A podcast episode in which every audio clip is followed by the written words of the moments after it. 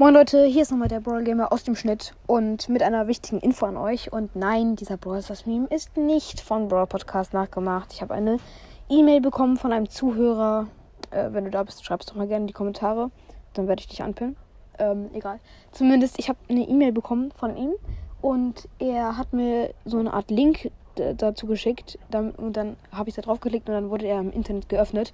Und dann habe ich ihn halt gescreenshottet und in die Folge reingepackt. Und das war jetzt, ist jetzt der Meme. Und ich hoffe, er gefällt euch. Ja, hört ihn einfach an. Moin Leute, was geht? Und damit ein herzliches Willkommen zu dieser weiteren Podcast-Folge hier auf diesem Podcast. Und in dieser Podcast-Folge gibt es einen Brawl Stars Meme, den mir ein Zuhörer per E-Mail geschickt hat. Und ja, hört einfach selbst.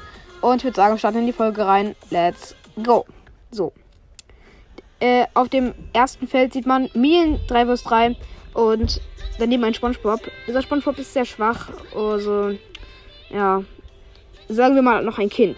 Also, man ist in 3 vs 3 allgemein nicht so gut, soll der Meme da bedeuten. Also, weil man in 3 vs 3 auch an, auf, Meets, auf Mates, Meets ja, angewiesen ist. Und deswegen meistens verliert. Genau. Dann kommen wir direkt zum nächsten. Also halt zum nächsten Feld. Mien Duo Showdown. Und da ist man schon entschlossener. Und ja, da ist es halt so, dass man dann schon ähm, besser, bessere Chancen hat, weil man nur einen Mate hat und man halt mehr alleine schaffen kann.